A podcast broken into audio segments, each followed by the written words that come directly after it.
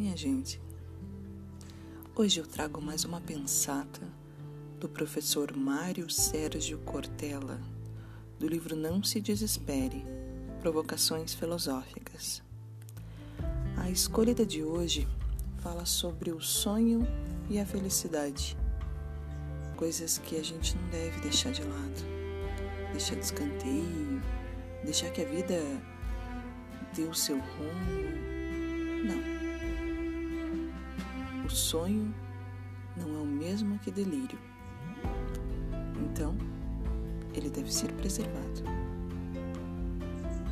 O texto vai dizendo assim: tem como título: O sonho não é fácil e nem impossível. Quem estudou latim se lembra que a palavra feliz é felix que significa também fértil. Felicidade é sinônimo de fertilidade. Fertilidade não é apenas gerar outras pessoas. Fertilidade é impedir que a vida acesse na sua múltipla condição. Fertilidade é dificultar a desertificação dos nossos sonhos. Fertilidade é fazer com que não haja esterilização do nosso futuro. Ser feliz é sentir-se fértil. Claro que a felicidade não é um estado contínuo. Felicidade é uma ocorrência eventual. Não há o estado de felicidade contínua, inclusive porque nós somos seres de carência. A gente tem carências em relação ao nosso corpo, em relação aos nossos desejos, mas fertilidade e felicidade são ocorrências que no nosso dia a dia vêm à tona quando sentimos a vida pulsa. Pode parecer excessivamente abstrato o que eu estou dizendo, mas vale trazer um pouco para o concreto do nosso cotidiano. Quando você sente felicidade? Quando você se sente completo em algumas situações? Quando alguém aprecia alguma coisa que você faz? Quando vê o sucesso de uma filha ou de um filho em algo que ele desejava e você admirava? Ou quando alguém chega e lhe dá um beijo roubado? que é o único beijo que lhe deixa mais feliz. Ou quando uma criança sorri para você sem razão. Felicidade é gratuidade, isto é, não obrigatório, que quando ocorre, você sente a vida pulsar. Aquilo que mais apequena a vida é a perda da esperança na felicidade. A felicidade não é só a ausência de atrito. A felicidade é a possibilidade de não fazer o que o atrito se transforme em ruptura. Porque o atrito, inclusive, é parte do mundo físico.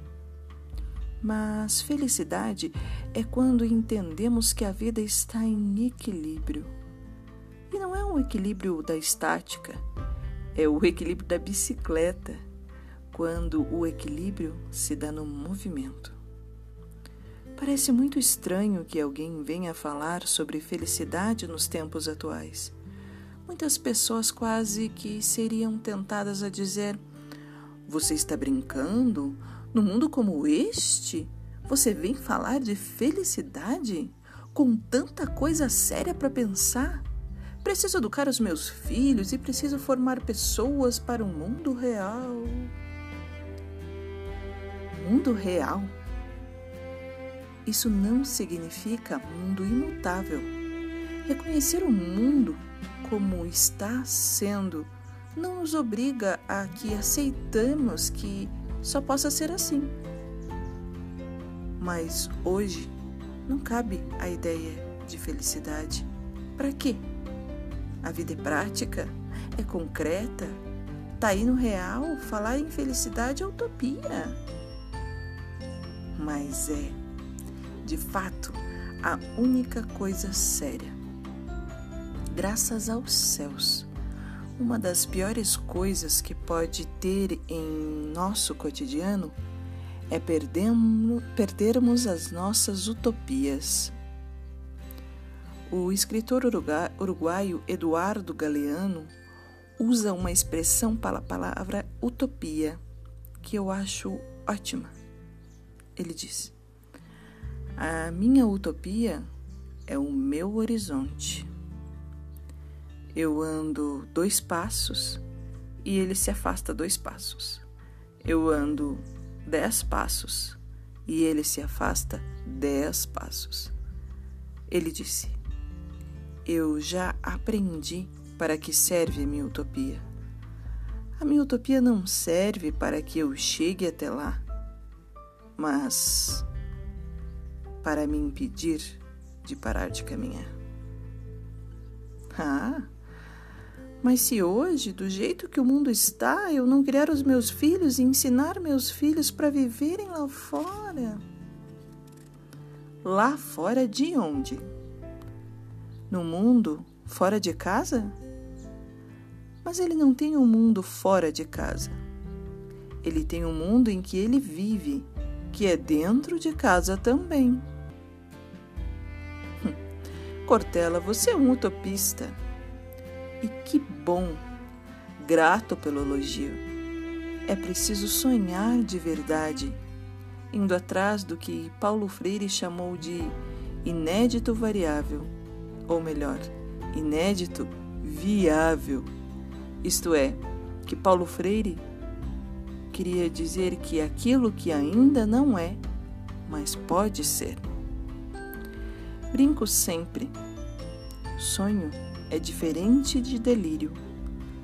Para ser sonho, tem que ser factível, realizável. Quando desejo algo tão factível, mesmo que eu ore muito, leia algumas obras-primas de autoajuda, de nada adianta. E aí era só delírio. Alguns de nós estamos apodrecendo a ideia de felicidade. Porque felicidade é fertilidade. E para ter fertilidade é preciso ser capaz de transbordar. Quando a água é colocada no copo, ela se conforma ao copo. Nós precisamos transbordar, ir além da borda, sermos inconformados com as amarras que nos contêm, nos aprisionam e nos infelicitam.